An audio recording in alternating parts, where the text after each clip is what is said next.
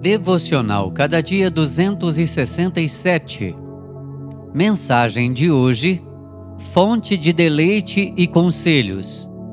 Evangelho de João, capítulo 17, verso 8.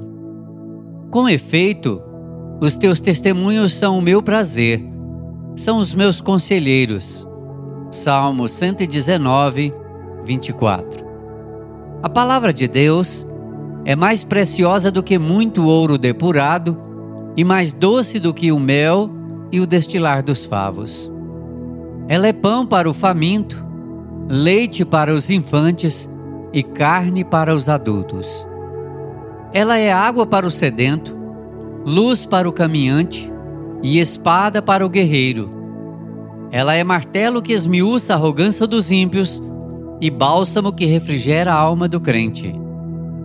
Aqui o salmista destaca duas verdades sublimes. A primeira delas é que os testemunhos de Deus são o seu prazer. Sua maior alegria não está na riqueza ou na saúde, mas na palavra de Deus. Seu maior deleite não está no conforto ou nos prazeres deste mundo, mas na lei do Senhor. Meditar na palavra de Deus é sua fonte de excelso prazer Oh, que privilégio beber dessa fonte e fartar-se das finas iguarias da mesa do rei. Quanta riqueza, quanto conhecimento, quanta sabedoria. A segunda verdade destacada aqui pelo autor é que os testemunhos da palavra de Deus são os seus conselheiros. A Bíblia é o manual da sabedoria divina.